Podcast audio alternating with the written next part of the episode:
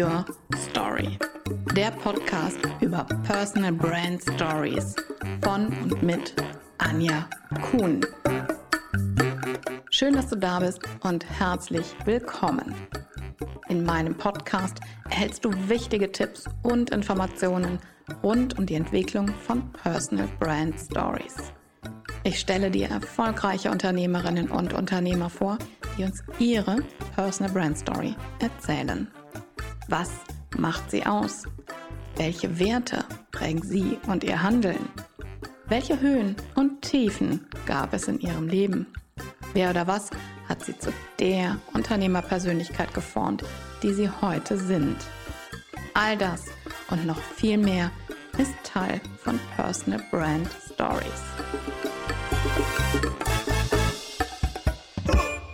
Märchen oder Comic? Märchen. Krimi oder Sachbuch? Krimi. Epischer Roman oder Kurzgeschichte? Ach, Kurzgeschichte. Entdecker oder Schöpfer? Oder beides. Aber lieber beides. Entdecker. Lieber Entdecker. Ja, der es geht mehr in die Entdeckerrichtung, ja. Hören oder lesen? Hören. Popcorn oder Nachos?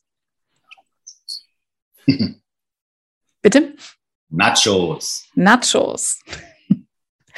Ja, ich spreche heute mit Tore Hildebrand und er ist veganer Koch und sorgt für nachhaltige Kocherlebnisse. Hallo Tore und herzlich willkommen in meinem Podcast.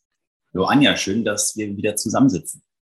Ich. Ich ähm, freue mich so sehr auf unser Gespräch, weil es natürlich um Genuss geht und das finde ich immer gut. Genießen ist einfach immer gut.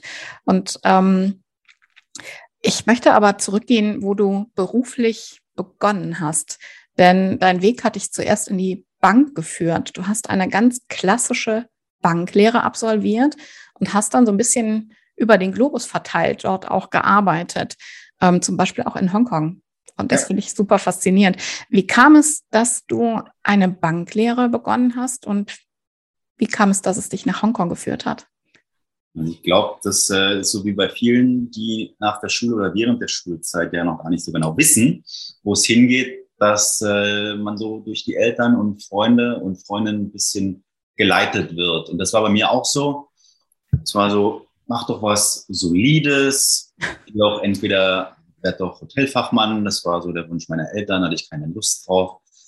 Und äh, meine Freundin hat damals gesagt, geh doch in die Bank. Und das kam dann auch ganz gut bei den Eltern an. Sicherer Job, guter Verdienst, äh, gutes Image. Ja, das war so, bist du irgendwann mal Bankdirektor. Und äh, ja, da bin ich ja so rein und dann hat es auch eine Weile gedauert, bis ich da wirklich festgestellt habe, dass ich da gar nicht so richtig gut aufgehoben bin, obwohl ich habe es 18 Jahre gemacht, eigentlich so 13, 14 Jahre rückblick, rückwirkend betrachtet doch sehr, doch fand ich ganz cool.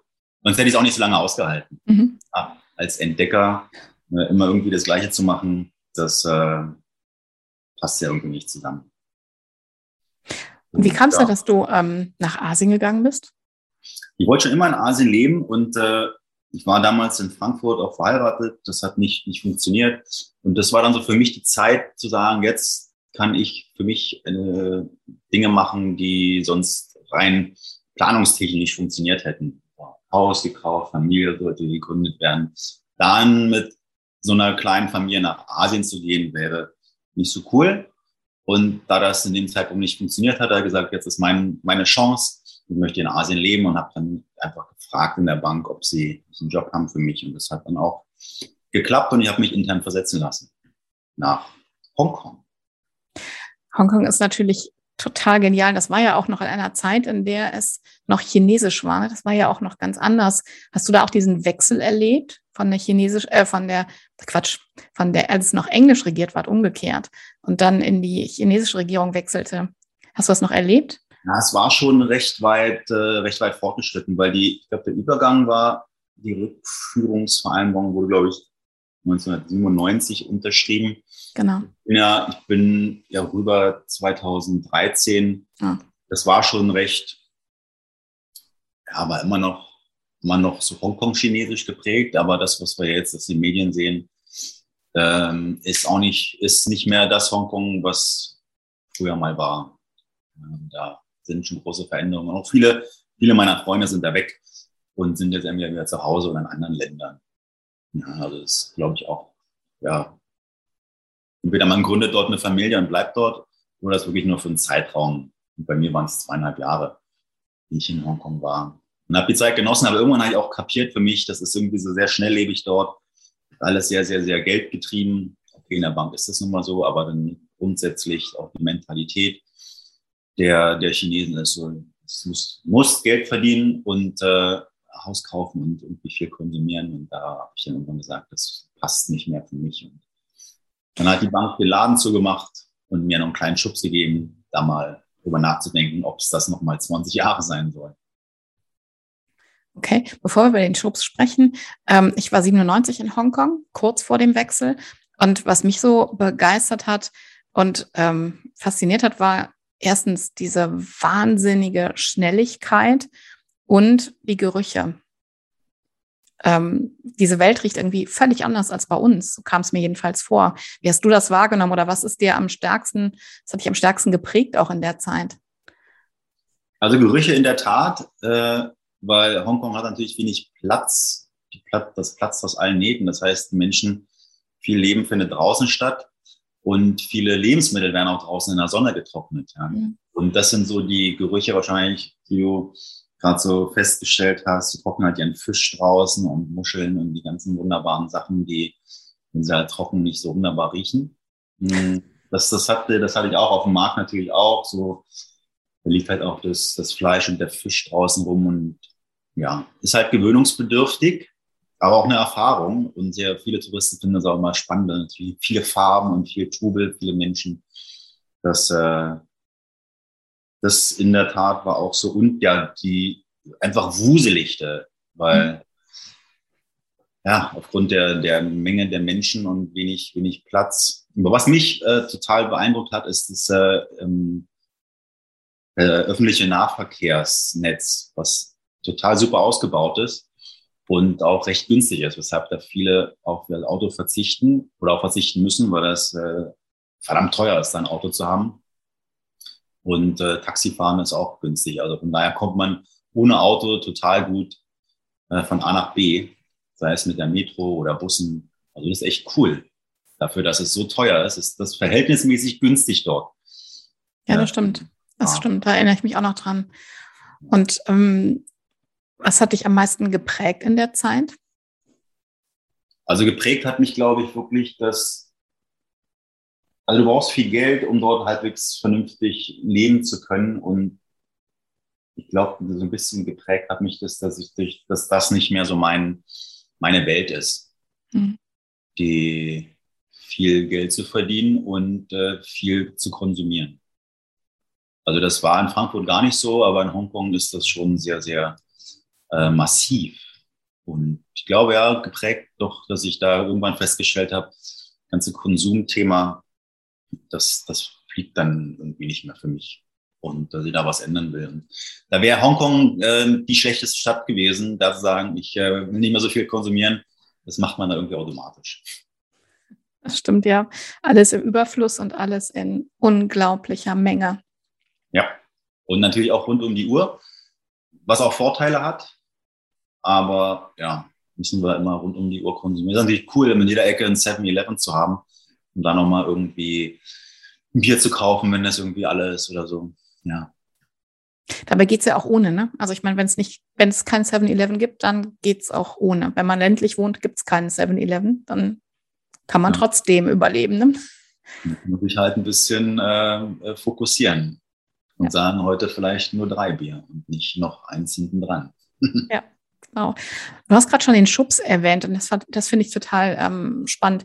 Wie kam es dann, dass du ähm, die Bankenwelt verlassen hast? Du hast gerade schon so ein bisschen angedeutet, das Thema Konsum und Geld und dann ja in eine völlig andere Berufswelt gewechselt bist, als du zurück, dann, als du zurückkamst ne, nach Deutschland. Nee, das war schon vorher. Also das war 2016, äh, war ich dann, ich sag mal, endlich raus aus der Bank. Die, die Bank hat die das Hongkong-Geschäft zugemacht und ich habe das damit abgewickelt und als Vertriebler, als Kundenbetreuer, der eigentlich immer Geschäft reinholt, dann äh, neue Ziele zu bekommen und Geschäft zu anderen Banken wegzugeben zu müssen, hat sich auch komisch angefühlt. Ja, also zu sagen, okay, mach jetzt ganz schnell, dass das Geschäft das Haus verlässt, wo man vorher eigentlich immer zugesehen hat, dass das Geschäft ganz schnell zu einem kommt. Und äh, ich habe irgendwie festgestellt, dass der Vertrieb ist natürlich Geld, geldgetrieben, war Kundenbetreuer da, dass meine Kollegen auch unzufrieden waren, obwohl es eigentlich ein gutes Jahr war, obwohl der Bonus ganz gut war, aber man immer unzufrieden, wenn es nicht mehr wurde. Mehr sollte immer mehr, mehr, mehr werden. Und äh, da habe ich dann irgendwann gesagt, so, ich brauche nicht mehr Geld. Ich habe dann irgendwie gemerkt, dass das alles gar nicht mehr so, dass mir das so gut tut und ich auch frustriert in die Bank gegangen bin. Ja, frustriert nicht, aber da war so ein bisschen der, der, der, das Feuer war erloschen dafür, dass ich so gesagt habe, jetzt gehen wir, gehe ich wieder in die Bank und mache, was mir Spaß macht und wo ich dahinter stehe. Und es hat, war so ein Prozess von drei Jahren, drei, vier Jahren, wo ich irgendwie das noch nicht so wahrhaben wollte, dass sich das in mir verändert hat. Und dann habe ich eigentlich gedacht, okay, das möchte ich nicht mit einer anderen Visitenkarte nochmal so machen. Und dann hat die Bank auch glücklicherweise mir so, ein, so eine Neuorientierung, ein Outplacement spendiert, wo wir einfach geschaut haben zusammen mit meinem Coach, was sind meine Fähigkeiten und was sind meine Wünsche und was sind meine, äh, ja, was würde ich denn gern machen und was kann ich denn eigentlich schon? Und ähm, ja, entweder wäre ich Möbelrestaurator geworden oder Koch. Und beim Möbelrestaurator fehlen mir die Menschen, was wir auch herausgefunden haben, aber was ich immer weiß, ich brauche halt Menschen um mich herum. Und das wäre da ein bisschen langweilig geworden. Deshalb bist du Koch geworden. Deshalb bin ich Koch geworden, genau. Und deshalb bin ich auch kein Koch, der alleine oder mit einem Team in der Küche steht und für andere kocht, sondern deshalb habe ich mich entschieden, äh, gemeinsam zu kochen, weil das war schon immer so. Für mich hat mich immer schon durch mein Leben mitgezogen, dass ich einfach genial fand, mit meinen Freunden zusammen zu kochen. Ja, und da entstand so ein bisschen die Idee, Kochen mit Freunden. Das war auch ein Blog, den ich geschrieben habe, Cooking with Friends, aber Freunde bezahlen ja selten für ihr Dinner. Ja, die finden, außerdem finden sie immer alles lecker. Äh, und ja, das war zumindest so ein bisschen die, die Phase, wo ich mich ausprobiert habe, um zu gucken, welche Workshops funktionieren. Aber zum damaligen Zeitpunkt, das war dann 2017, als ich wieder nach Deutschland zurückkam, war noch gar kein richtiges Konzept da. Nur weil ich Tore Hildebrand bin, heißt es ja auch nicht, dass ganz viele Leute mit mir kochen wollen. Und es hat eine Weile gedauert. Das entwickelt sich ja immer noch weiter. Aber zwischen der Bank und dem Zurückkommen lag auch eine Auszeit.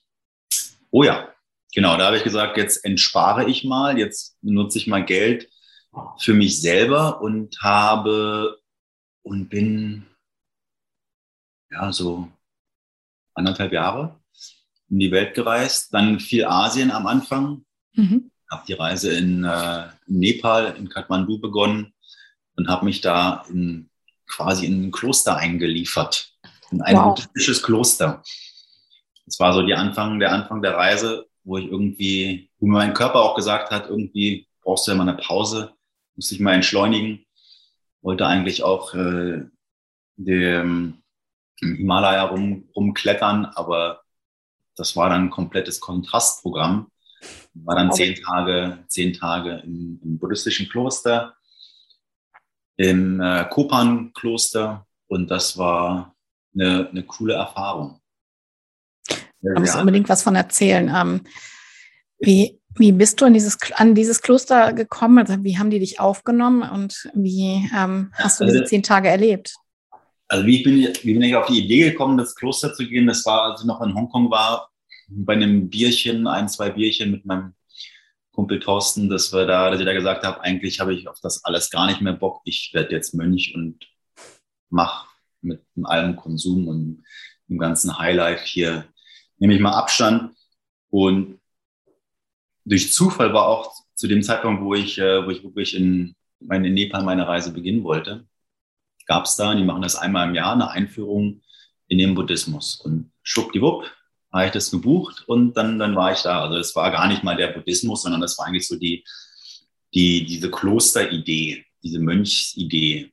Und dann fand ich das, was sie da vermittelt haben, eigentlich wirklich einen ganz sanften Einstieg in die, in die Ansicht des Buddhismus, fand ich sehr, sehr interessant.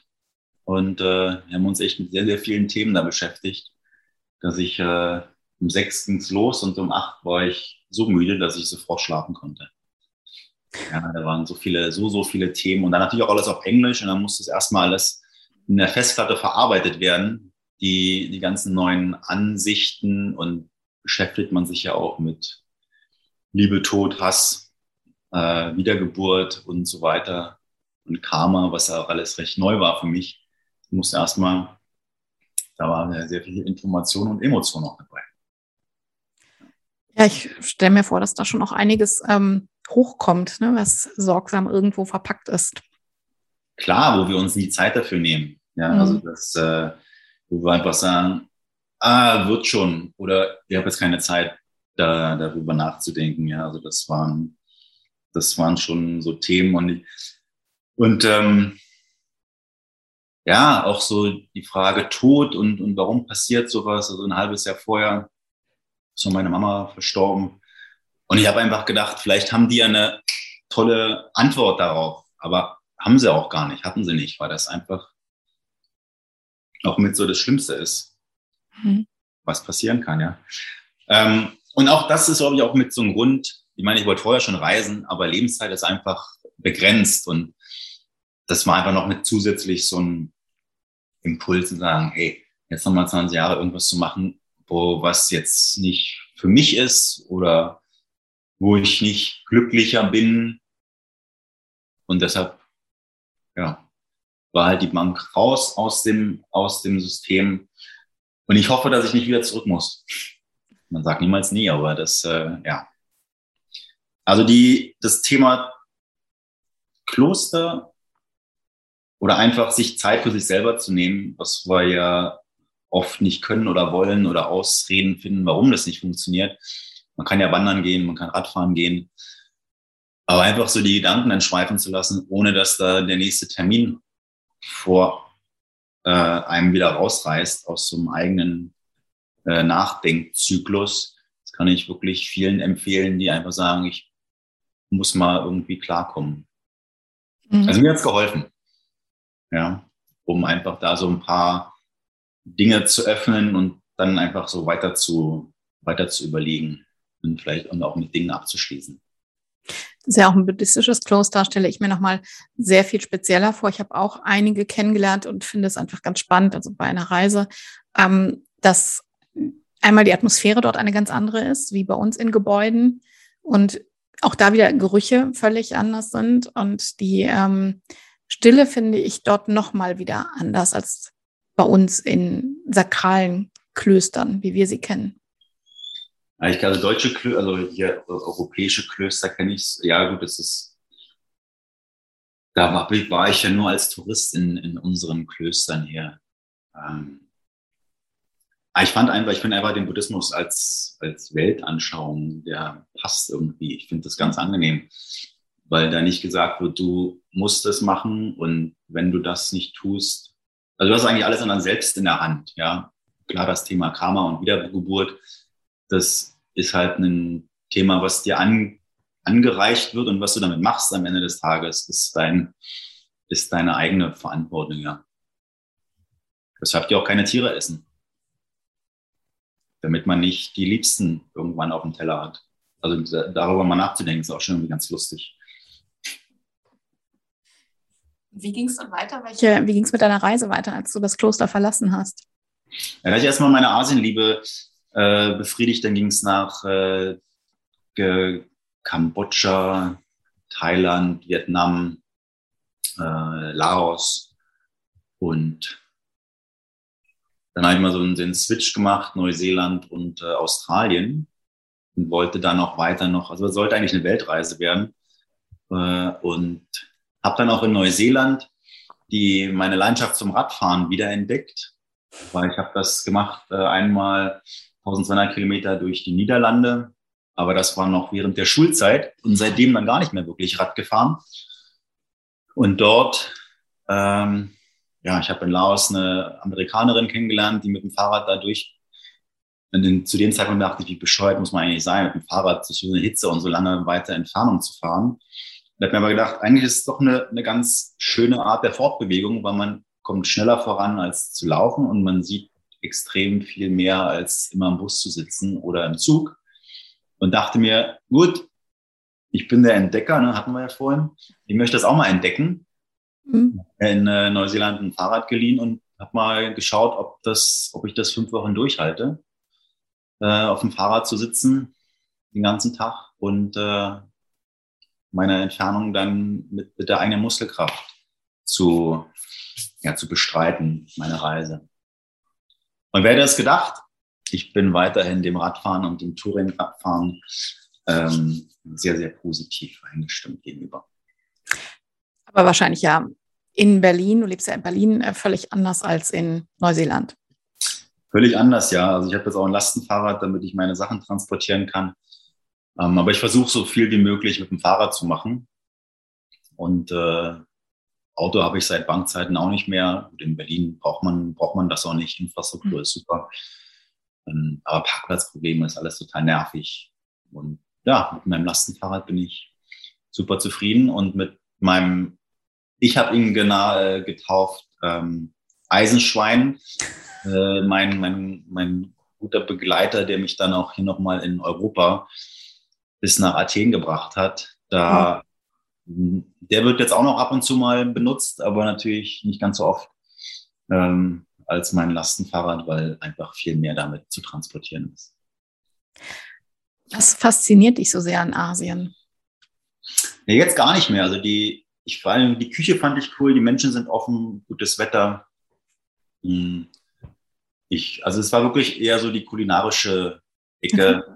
dass ich da das weiter entdecken wollen. Und ich glaube auch, meine Mutter hat äh, Japanologie studiert und hat dann auch öfter mal mit japanischen, also mit Sojasauce und Ingwer gekocht. Und ich glaube, damals hat mich das schon, hat mich schon die japanische Küche irgendwie äh, ja, geprägt.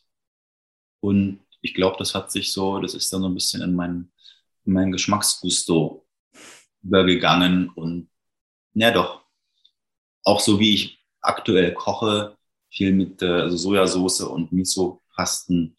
Das ist auch, äh, ja, bleibt weiterhin fest. Es gibt ja andere Ausprägungen von, von Küchen, die, wo ich gar nicht, wo ich gar nicht einen Zugang zu habe.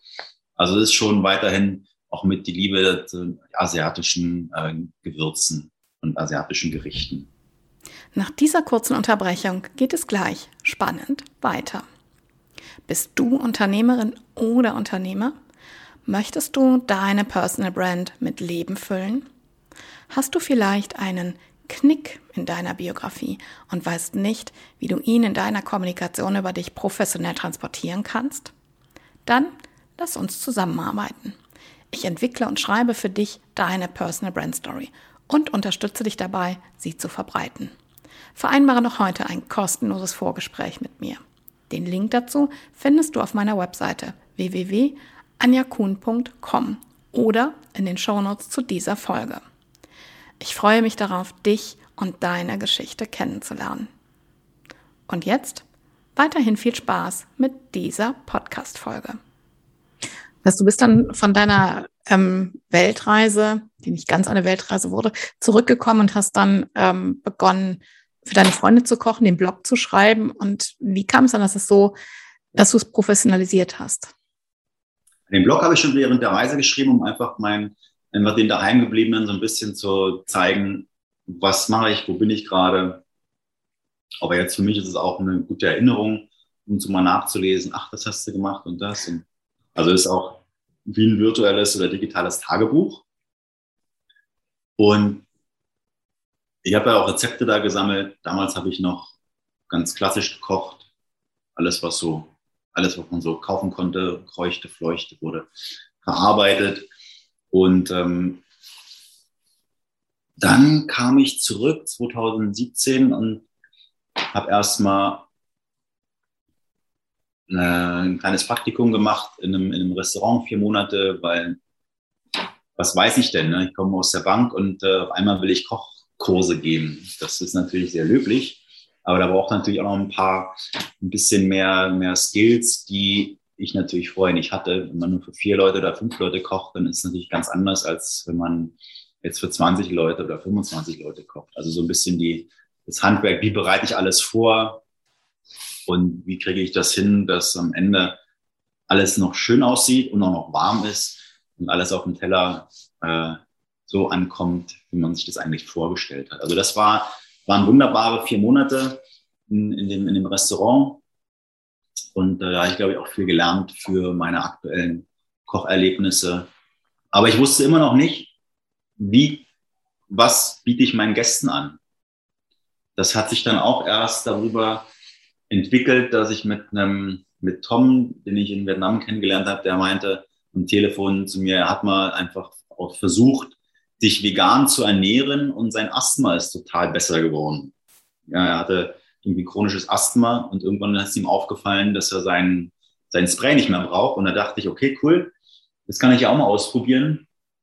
War irgendwie immer der veganen Küche sehr, sehr skeptisch eingestellt, also so klassisch, ey, da fehlt dir doch was und du musst doch Fleisch essen, Junge und so weiter. Also das waren auch so meine Sprüche.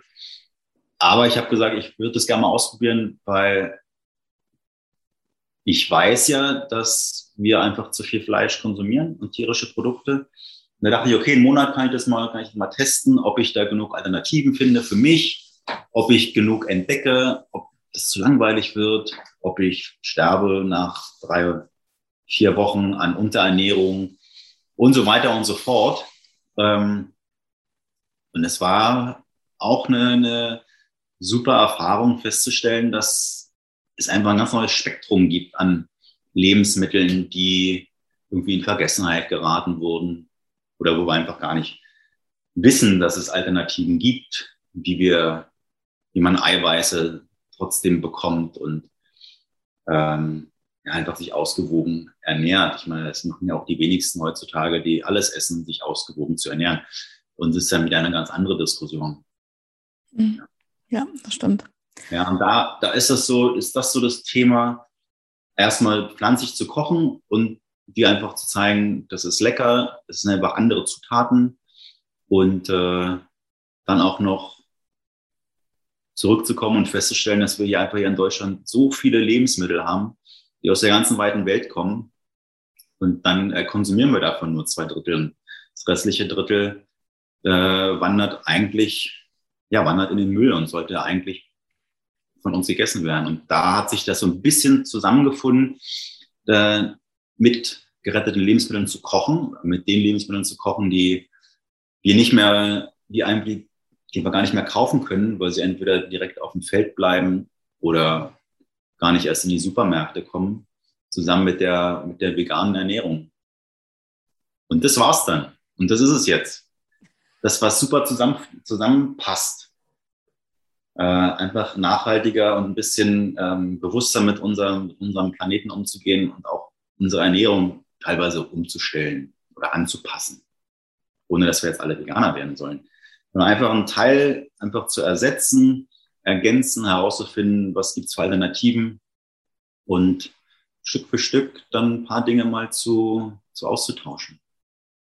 Ich finde auch dein Motto sehr, sehr cool. Safe, create, taste wenn schon die Welt retten, dann lecker. Finde ich großartig.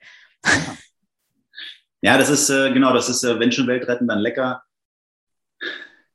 Klingt cool, finde ich auch. Ist nicht auf meinem Mist gewachsen, sondern von einem Texter. Ähm, aber es passt einfach. Und ja, ich auch. Äh, ist, deshalb kochen wir auch, wir, wir kochen jetzt nicht irgendwie super gesund, weil meine, meine Zielgruppe sind einfach die, ist einfach Mischköstler, die alles essen und auch gern essen. Und ich kenne es ja von mir, wenn das jetzt irgendwie, sagen wir mal, überspitzt einfach nur Rohkost ist, dann ist das einfach eine Nummer zu früh. Ja, sondern hm. Wir braten, wir grillen, wir Sachen, packen Sachen in den Ofen und äh, da ist auch Fett dabei und das ist einfach wichtig, weil es ein Geschmacksträger ist und das kommt bei, bei, allen, bei, bei allen Gerichten, die ich koche mit meinen Gästen, kommt das mit rein. Weil ich finde es lecker und ähm, möchte ja keinen verschrecken. Wir, wir, kochen ja schon vegan, ja. Das ist ja schon für einige eine riesige Herausforderung. Ähm, erstmal zu mir zu kommen und das äh, mitzumachen und mitzuerleben. Und wenn ich dann noch mit der Gesundheitskeule käme, dann würde das bei mir nicht funktionieren. Und deshalb mache ich das auch nicht, weil ich weiß, es äh, gibt andere Wege, ähm, Menschen zu inspirieren. Beschreib mal, wie du ähm, die Menschen inspirierst, die zu dir kommen. Also ich bringe ja immer Lebensmittel mit, die teilweise gerettet sind oder alle gerettet sind. Von daher ist das schon erstmal ein Aha-Effekt, von dem vielen gar nicht wissen, dass, oder warum, viele wissen gar nicht, wo Lebensmittel verschwendet werden. Und da kann man natürlich immer sagen, okay, das passiert bei der Industrie, das passiert im Großhandel, das passiert äh, bei der Landwirtschaft. Aber wir als Endverbraucher sind immer nur so mit 40, 45 Prozent diejenigen, die am meisten Lebensmittel verschwenden. Das heißt, da gebe ich dann auch mal Tipps was kannst du selber machen? Ja, ähm, was schneiden wir weg eigentlich grundsätzlich? Oder wie kann man, wie kann man eine Resteküche machen? Ja, wie, wenn man versteht, was, was passiert beim Kochen. Ähm, dann kann man auch irgendwie Salat, der einfach ein bisschen weich und schlapp ist, den kann man auch mit in eine, in eine Gemüsepfanne mit reinwerfen. Also Dinge. Oder wie kriegt man ihn wieder belebt, indem man ihn zehn Minuten nochmal in Eiswasser reinpackt. Also das sind so Tick, äh, Tricks und Tipps, die ich so während der Veranstaltung rausgebe. Aber natürlich auch dann einfach, wenn ich Sachen schon vorproduziert habe. Was machst du aus altem Brot? Kannst du Cracker machen oder kannst du eine, eine Quiche draus machen aus den Semmelbröseln? Einfach da schon praktische kulinarische Tipps und Anregungen mitzugeben. Das sind so, das sind so meine Dinge. Und was auch nicht bei mir funktioniert, wenn irgendjemand kommt mit einem erhobenen Zeigefinger, mhm. den das mag ich auch nicht, weil ich bin auch nicht perfekt. Und wenn mir dann jemand sagt, ja, Toro, du fliegst aber ja noch ab und zu durch die Welt, ja, mache ich. Ähm, ja, man kann es immer besser machen. Ja, also das ist, das ist einfach, äh, irgendwo fangen wir mal an und äh, irgendwo ist das Ziel, aber man muss es ja auch nicht äh, im Supersprint erreichen, sondern auch irgendwie gefühlt jeder nach seiner, nach seiner Zeitlinie und nach seiner Fasson. Ich finde, es darf halt nicht dogmatisch werden, aber jeder kann bei sich mehrere Schräubchen drehen, ne? damit das irgendwann das große Ganze bewegt. Das finde ich halt auch so wichtig, dass jeder bei sich einfach schaut und ich finde das auch sehr spannend, wie viele Diskussionen es da auch zu gibt, also außerhalb der Medien, einfach auch im privaten Umfeld, ähm, was jeder auch für sich einfach mal probiert oder wo man erst an seine Grenzen stößt und sagt, oh nee, das ist mir jetzt echt ein Schritt zu viel. Und dann es doch mal ausprobiert und merkt, es funktioniert doch. Genau, das Ausprobieren, also das neugierig sein, das äh, einfach nicht von Anfang an zu sagen, äh, ist ja eh Mist, das mache ich nicht. Mhm. Ja, also das ist so, probier es aus, wenn du es nicht cool findest oder nicht lecker findest, äh, also sage ich zumindest mal meinen Gästen, manche denken, ah, werde ich dann satt davon oder schmeckt es? Und sage ich immer hier, als ich hergekommen bin, 100 Meter weiter ist eine Dönerbude. Äh, da gibt's dann nochmal einen Döner, wenn ihr nicht, wenn ihr nicht satt geworden seid oder nicht Frieden mit dem Essen. Ähm, aber es ist bisher nur einmal passiert, dass einer danach mal einen Döner gefuttert hat, aber der ist auch Unmengen, von daher war das schon okay. Ja, Womit überraschst du deine Gäste, deine Teilnehmer am stärksten? Uh. Also ich habe so einen Klassiker, dadurch, dass wir ja ohne Fleisch kochen, ist, benutze ich immer gern Pilze. Die, mhm. die, die Austernpilze oder Kräuterseitlinge haben so ein bisschen die fleischige Konsistenz und wie man die einfach mit einer in der Pfanne oder am Ofen zubereitet und eine gute Marinade reinmacht, dass die einfach saulecker schmecken. Äh, das überrascht eigentlich so ein bisschen die, die meisten. Oder auch einfach so ein paar wilde Kreationen. Ich fermentiere sehr gern und dann gibt's halt unterschiedliche, äh, unterschiedlich farbige Radieschen fermentiert oder goldenes, goldenes Sauerkraut oder Kimchi, ähm, wo viele auch sich erstmal gar nicht ranwagen. Und damit überrasche ich sie dann wollen sie auch einfach ein bisschen mehr über Fermentation lernen und Arten der, der ja, historischen Konservierung, die ja auch so ein bisschen in Vergessenheit geraten ist. Und wir auch viel in Konserven abfüllen und denken, das Sauerkraut in der Konserve ist, ist gesund, aber ist natürlich total eingekocht.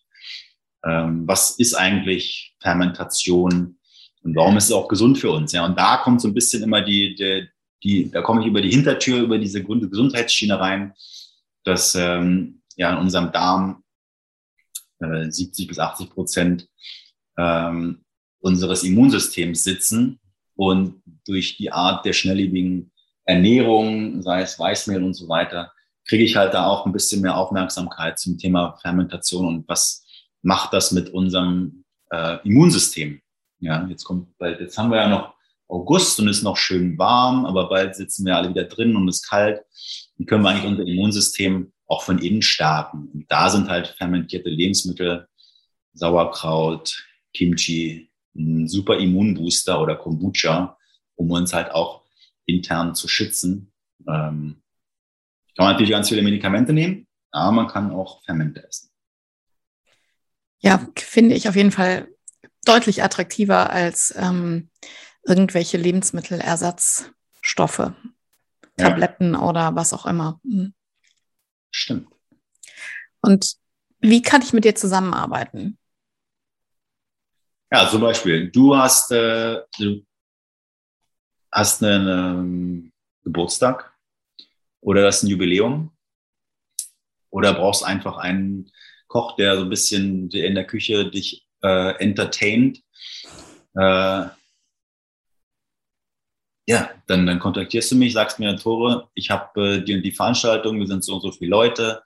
Ähm, idealerweise kochen ein paar von deinen Gästen mit oder wir haben einfach eine Veranstaltung als Team-Event, was auch immer gut ist, oder als, als Kundenevent bei Firmen, die einfach mal eine andere Art des Kochens erleben möchten.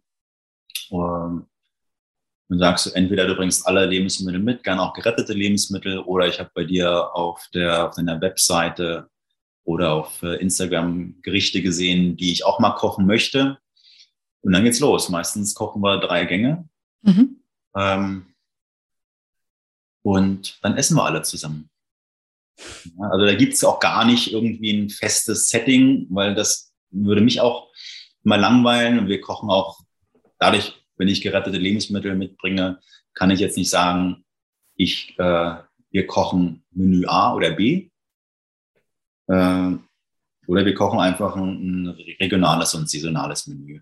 Also manche meiner Kundinnen und Kunden sind nicht so, ähm, wie, wie soll ich sagen, einem Überraschungsmenü offen gegenüber, brauchen halt, äh, oder wenn es auch Firmen sind, ist auch okay, brauchen halt zur Entscheidung, brauchen sie ein Menü, aus dem sie auswählen können. Andere sagen, hey, hör zu, du gehst zu Surplus, äh, dort kannst du Lebensmittel kaufen, die gerettet sind. Und äh, bring mit, was es gibt und dann kreieren wir wild was. Ähm, das ist eigentlich das Liebste. Ich habe natürlich auch immer Rezepte dabei, die die Klassiker sind. Ich zauber da auch nicht jedes Mal irgendwie ein neues Dreigang-Menü raus, weil das wäre auch zu stressig für mich da, mhm. mit äh, 12, 15 oder 20 Personen jedes Mal ein neues Menü äh, mir auszudenken. Ähm, aber es, die äh, Menüs sind immer unterschiedlich. Was waren so deine größten Herausforderungen, seitdem du dich ähm, für diesen Weg entschieden hast? Ja, also meine größten Herausforderungen waren in der Tat jetzt wirklich die neuen Corona-Herausforderungen, weil ich bezeichne mich ja als äh, der Koch, der Menschen zusammenbringt.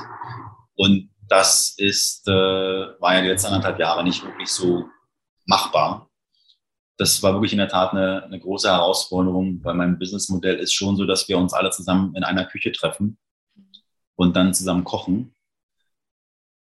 Ja, Herausforderungen hin oder her. Jetzt kochen wir auch ein bisschen online, äh, was auch cool ist. Also ist gar nicht so, gar nicht so. Ich wollte nie irgendwie online kochen, aber sag niemals nie. Mhm. Also ich erreiche viel mehr, viel mehr Menschen, auch äh, in anderen Ländern dadurch, dass ich auch ein bisschen Englisch kann äh, ist das auch super, dann so eine Veranstaltung auch auf Englisch im virtuellen Raum äh, darzustellen. Oder auch Teams sind ja auch teilweise in unterschiedlichen Städten, die auch nicht irgendwie durch die Republik reisen. Von daher habe ich die auch als Zielgruppe. Und das ist halt ganz cool. Ja, die sehen sich alle wieder, kochen zusammen und ja.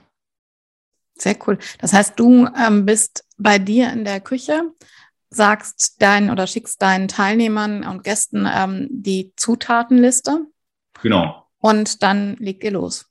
Genau, jeder kocht in seiner Küche oder wir finden sich so zu zweit, zu dritt in einer Küche zusammen, weil das fest, ich festgestellt habe für mich, ich habe auch gern noch jemanden bei mir in der Küche mit, weil sonst sitze ich irgendwie alleine oder stehe ich alleine in meiner Küche vor meinem Rechner und äh, habe auch wenig Interaktion, weshalb ich gerne dann noch äh, jemanden bei mir in der Küche mit habe. Und das hat sich auch herausgestellt, dass wenn es so kleine Grüppchen sind, die auch viel mehr Spaß zusammen haben. Und die Arbeit geht auch schneller und die Aufmerksamkeit ist auch höher. Mit sechs Ohren hört man einfach besser als mit zwei Ohren.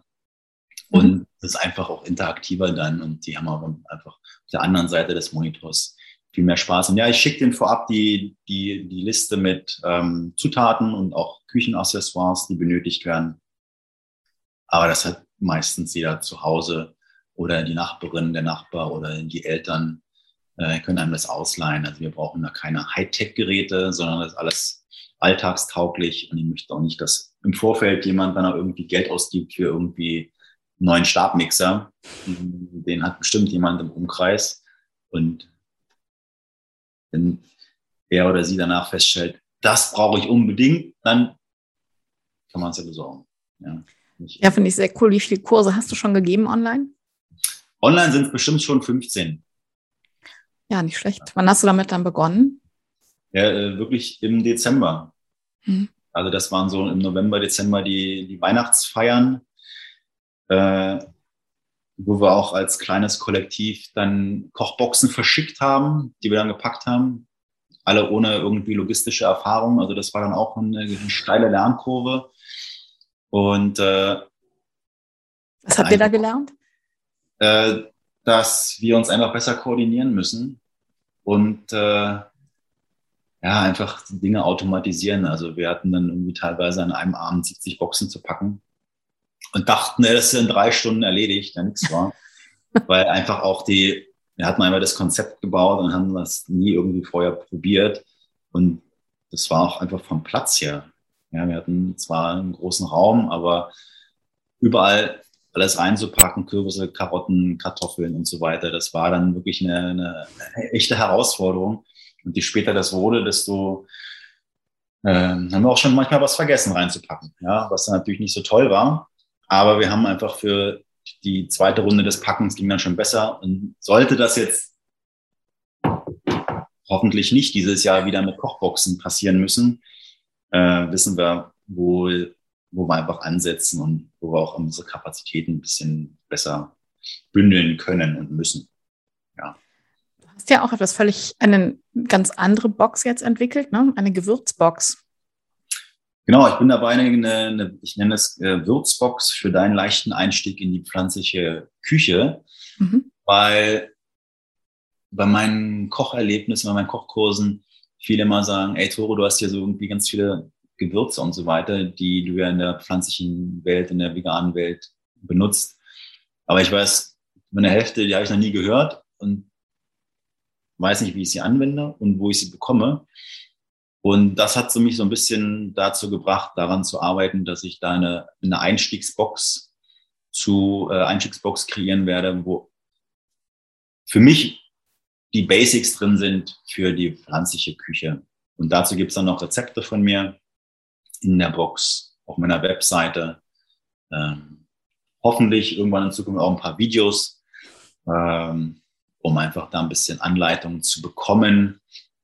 Ja, aber das ist eigentlich so ein bisschen den Schmerz und den, den Druck rauszunehmen, wo fange ich eigentlich an, die äh, Gewürze zu bekommen. Und dann habe ich sie, und dann weiß ich nicht, wie ich sie benutze. Also ich bündel das dann alles und äh, ja, gebe einfach meinen, meinen Kundinnen und Kunden dann eine Box mit Bioqualität, weil wenn wir Zero Waste kochen, nutzen wir auch viele Bioprodukte, ähm, aber auch viel die Schalen und die Blätter mit benutzen. Also das passt alles so ganz, ganz gut zusammen. Also ja, für deinen leichten Einstieg, den der Tore leichter macht. Ja, finde ich eine grandiose Idee. Klingt echt gut. Also doch auch in diesem Jahr vieles Neues schon entstanden. Oh ja, genau, vieles Neues. Also das ist wirklich in der Tat die, man hat ein cooles Businessmodell und dann passt man sich doch, muss man sich doch anpassen. Und anfänglich hat, hatte ich auch keinen Bock, mich da irgendwie anzupassen. Sei es irgendwie ein eigenes Produkt rauszubringen, irgendwie meine Marke über, über ein paar Produkte, sei es Kimchi oder Kombucha und Cracker und Granola irgendwie ein bisschen voranzutreiben oder halt äh, Online-Kurse zu geben, ja. Das war auch nie bei mir so richtig auf dem Schirm. Aber probier es aus. Ist wie wenn man zu mir zum Essen kommt, probier es aus, findest es cool, machst es weiter oder sagst es als Mist, dann hat man es wenigstens ausprobiert. Mhm. Und äh, bei mir ist es so, ich habe herausgefunden, ich habe während Corona ähm, Produkte gemacht, die über meinen Online-Shop zu kaufen sind, wo ich festgestellt habe, ich bin kein Produzent. Ich, äh, das macht mich nicht glücklich, Dinge zu produzieren in der Küche und dann abzupacken und zu verschicken. Das ist einfach nicht mein Thema. Ähm, aber das habe ich dann auch rausgefunden, ja, dass das einfach nicht mein Ding ist. Und wenn es ums Verschicken geht in Zukunft bei der Box, versuche ich das auch, dass das vielleicht jemand anders macht für mich. Mhm. Wenn ich in der Küche stehen kann mit euch und mit euch kochen kann und nicht äh, an der Post anstehe und äh, Würzboxen verschicke. Was ist denn dein persönliches Lieblingsgericht? Uh, äh, irgendwie kein. Es ist wohl schon in der Tat äh, Pasta mit Pilz, Sahnesoße. Das ist so irgendwie, das macht mich glücklich. Äh, dann Zitronenthymian dabei. Das ist geil. Ja, also es ist gar nicht fancy irgendwie. Ich koche zwar auch gern fancy, aber das ist für mich so ein, so ein Wohlfühlgericht. Ich sage, jo, das, da bin ich glücklich, wenn ich das esse und bin auch kappe satt und ist jetzt auch nicht von den Nährwerten irgendwie das Geilste, aber ist einfach, äh, ja, so, ich bin noch ein Pasta-Fan und ja, Sahne und Pilze, das passt einfach super zusammen. Was war dein schönstes Erlebnis, seitdem du als Koch arbeitest? Es ist in der Tat, ich würde sagen, äh, bei einem Kinderkochkurs, wo mir die Mama gesagt hat, dass ich in die Familienannalen eingehe, weil der Maxim jetzt Kürbis ist. Und Maxim hat nie Kürbis gegessen oder nie Dinge, die orange waren. Und er hat das wieder ausprobiert und hat dann, fand es lecker und hat es am gleichen Tag nochmal nachgekocht. Und das, äh, ich glaube, das war irgendwie sehr, sehr cool. Auch, also ich glaube, alle Kinderkochkurse, wenn die sich untereinander so ein bisschen beeinflussen, sagen, probier das doch mal aus, was zu Hause nie funktionieren würde. Mhm. Einfach da zu sehen, dass die sich untereinander, das klappt übrigens bei Erwachsenen auch, aber bei Kindern klappt es noch besser, einfach Dinge auszuprobieren, die, die sonst so verschmäht werden würden. Ja, und da wir ja sehr viel mit Gemüse und Obst kochen, ist einfach da auch der Zugang bei manchen gar nicht so cool. Aber immer zu sehen, die einen essen das, die anderen essen das und eigentlich essen sie alle zusammen alles und sich dann auch untereinander so ein bisschen zu, zu unterstützen und sagen, probier das doch mal. So ein bisschen ja. wie eine Challenge. Es schmeckt süß und rote Paprika ist süßer als grün und dann probieren sie erstmal alle durch und dann, ah ja, stimmt. Du machst du eigentlich selber Limonade oder du machst du so Wasser, wo einfach eine Orange drin ist oder Ingwer da einfach so diese Aha-Effekte dann bei denen zu erleben, wo die dann einfach so ehrlich sind und sagen, ey, das schmeckt ja total nach Orange. Ja, also dann diese, diese Überraschung ist einfach schön zu sehen. Aber die sind am anstrengendsten, die Kurse. Das kann ich mir vorstellen. Wie so unser Klo hüten. Ja, die wollen auch immer viel, die wollen auch immer viel äh, machen. Ja, bei Erwachsenen ist es so, wenn ihre Aufgabe erledigt haben, dann ist äh, gehen Sie erstmal in die Ruheposition, gerade bei Filmveranstaltungen. ah, ein Glas Wein. Sicher mich nicht, okay. Äh, ich gehe langsam raus aus der Küche. Nein, übertrieben, aber äh, die Kids wollen einfach, äh, wollen einfach beschäftigt werden. Wer fragt mehr? Die Kids, total Wahnsinn. Aber manchmal auch die Erwachsenen. Ähm, aber grundsätzlich ist es vom, ja, bei den, bei den Kinderkochkursen, es sind schon mehr mehr Fragen da, von den unterschiedlichsten Kids. Mhm. Das hat natürlich auch neugierige Erwachsene. Hm, ich würde sagen, so im Verhältnis sind dann schon die Kinder die neugierigeren. Die auch mal nachfragen, warum man das jetzt so macht. Was soll ich denn das wissen? Koch. Also das ist schon so, da, also man, natürlich hat man auch gern mal bei, bei Firmenveranstaltungen so herausfordernde Teilnehmer, Teilnehmerinnen, die, die man erstmal so knacken muss, die ein bisschen sticheln. Aber das hat man, glaube ich, in jedem Beruf und das, äh, sonst wäre es ja auch langweilig. Ja, wenn das alles so durchflutscht und durchläuft, so, so mhm. sanft.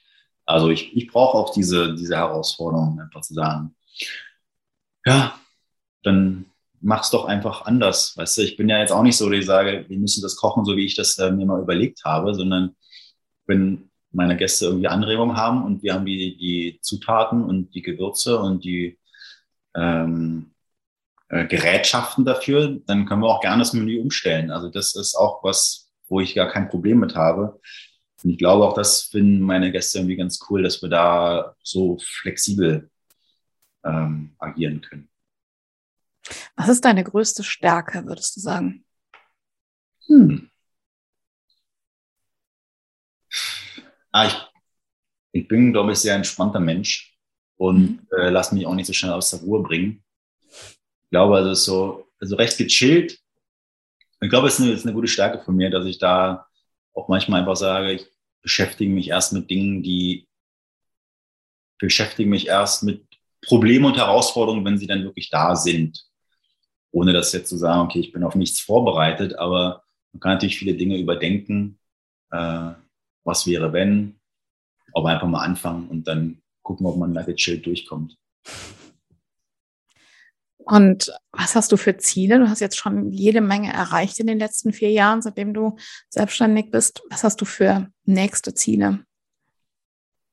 Ähm, ich kann das ja nicht alles alleine machen, auch wenn ich es gerne möchte. Ich kann mir ja nicht klonen und den äh, einen Klon nach Köln schicken zu dir ja, dann kocht der mit dir und der Rest kocht, der andere Klon kocht in Berlin. Also ich habe festgestellt, ich äh, bin irgendwie auf der Suche nach einem, nach einem Team, die so ein bisschen mein Spirit und meine Ideen mit haben, dass ich einfach ein bisschen breiter aufgestellt bin, äh, um einfach da noch mehr Menschen zu erreichen, sei es auf der äh, analogen, aber auch auf der digitalen Welt und Ebene.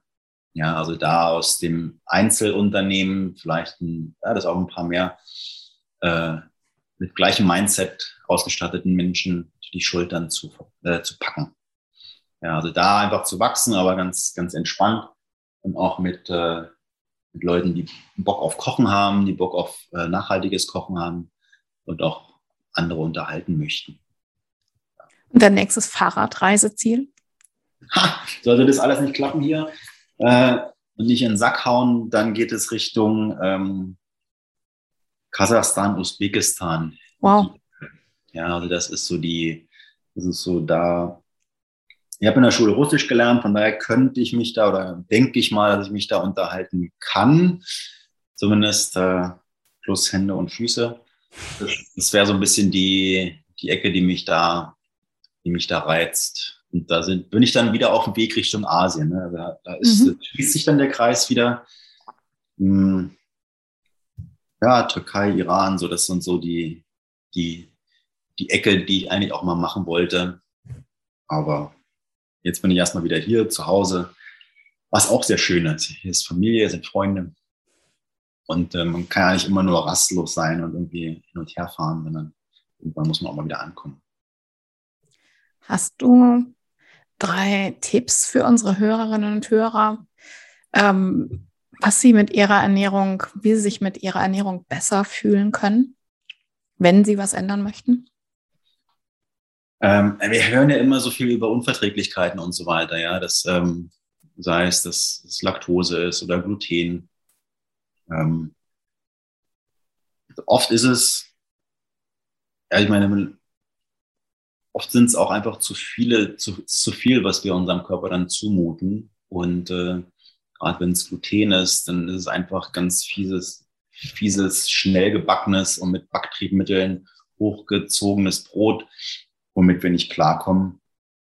Weil wir einfach auch ein bisschen auf unseren Körper hören. Und wenn wir Ernährung umstellen, das höre ich ganz oft, wenn jemand anfängt, sich ein bisschen mehr pflanzlich zu ernähren, dass einfach die Verdauung ein bisschen durchdreht. Ja, das ist okay, das ist normal, äh, weil einfach unser Verdauungstrakt sich erstmal dran gewöhnen muss. Und ich glaube, wenn ich jetzt wieder Fleisch essen würde, wäre es genau das Gleiche, dass äh, mein, mein Darm da auch erstmal ordentlich äh, zu ackern hat. Also wenn wir irgendwas umstellen, unserem Körper Zeit geben und die Dosen auch nicht äh, gleich riesig hoch setzen, ja, sondern das einfach Stück für Stück äh, langsam angehen. Wenn wir da Hülsenfrüchte essen, was ja meistens äh, negativ behaftet ist, weil es immer ein Tönchen gibt und ein bisschen drückt, dann auch das, das langsam anzugehen und äh, unserem Körper ein bisschen Zeit zu geben, sich umzustellen. Ja, das ist, äh, sei es, wenn wir Sport machen, sei es, wenn wir uns ernähren äh, und auch mal offen sein für andere ähm, Lebensmittel. Und vergesst die Fermente nicht da draußen, ja, das ist ganz wichtig. Äh, natürlich gehört da auch Rotwein dazu, aber den in Maßen. Käse ist auch fermentiert. Aber ich spreche einfach von den fermentierten Lebensmitteln äh, in Richtung Sauerkraut und Kohl und Kimchi und Co. Ja, und oh, euch mal einen Kombucha gönnen. Das Gut, so. denke ich immer ähm, an diesen, ich glaube, den haben wir damals auch gezüchtet, meine Mutter in den 80ern, diesen ähm, Pilz, ne? Ja, den Scooby. Den wir dann irgendwie, ähm, ich weiß nicht, irgendjemand, das kam damals auf und dann hat man den irgendwie gezüchtet, ich weiß gar nicht mehr, dann glaube ich abgegossen, das, das als Tee getrunken, ne? Genau, das ist Tee mit Zucker und äh, der wird dann verstoffwechselt und ähm, ja, dann wird ein schönes, saures Getränk raus je länger du stehen lässt, desto gesünder ist es. Und ähm, ja, das ist im Moment wieder en vogue. Okay. Und äh, ja, das sind, das sind einfach Dinge, die kann man natürlich auch zu Hause machen, man kann sie aber auch kaufen. Aber wenn, dann sollten das einfach äh, lebender, lebender Kombucha sein. Äh, steht auch drauf. Weil ansonsten, die mögen es halt nicht äh, ultra hoch erhitzt, was ja bei vielen Getränken ist dass sie einfach ähm, pasteurisiert sind, sterben da schon mal die guten Bakterien ab, die wir eigentlich in uns haben wollen. Und genau das gleiche beim, beim Sauerkraut. Okay. Würdest du eher deine Biografie oder eher ein Kochbuch schreiben? Vergiss mir die Kochbücher, also die Biografie, ganz klar. Aber eine Mischung aus äh, Biografie und äh, Kochinspirationen. Ja, also das ist, äh, also es sollte keine reine Biografie werden, weil das finde ich ein bisschen langweilig. Also es sollte für mich schon so ein bisschen sein, praktische Tipps, was hat er erlebt, warum hat er das gemacht, äh, was ist passiert. Das kann ich mir gut, das kann ich mir gut vorstellen. Ähm, so auch kein reiner Ratgeber. Einfach so, es soll unterhaltsam sein. Wie würde der Titel deiner Biografie heißen? Tja, das, das kann ich nicht sagen. Das, der Titel kommt wahrscheinlich dann, wenn das Ding mit, mit Themen gefüllt ist. Ich meine, was ihr wahrscheinlich genial verkauft, zumindest ist das immer, wenn, wenn Journalisten über mich schreiben, ist es vom, das stimmt gar nicht, vom Investmentbanker zum nachhaltigen Koch. Ich war nie Investmentbanker, aber das ist natürlich ähm, journalistische Freiheit. Äh, klingt halt ja, klingt einfach. Provokant und interessant. Genau. Ob das dann der, der, das Buch werden wird, ob es dann der Titel werden wird, weiß ich nicht. Schauen wir mal. Ich hätte spontan irgendwas mit dem Fahrrad gesagt. Fahrrad auf den Titel ist auch wirksam. Ja. Das, äh, ich meine, das begleitet mich auch weiterhin, die unterschiedlichen Fahrräder. Äh, ich, ja, das kann sein. Übrigens war ich früher mal der Cycling-Chef, äh, aber da konnte keiner so richtig was, äh, richtig was damit anfangen. Der Cycling-Chef? Cycling-Chef, der radelnde Koch. Ach. ja, also das, äh, da hatte jeder irgendwie eine andere Assoziation damit. Und dann haben wir einfach, wir einfach gesagt, warum nenne ich denn meine neue Marke nicht Tore Hildebrand? Das machen noch andere Köche auch. Und dann war es klar. da kann ich auch später, wenn ich mal nicht mehr so viel Rad fahren möchte, ist zumindest die Marke noch da. Das ist ein super Schlusssatz für unser tolles Gespräch. Herrlich. Herzlichen Dank. Danke dir.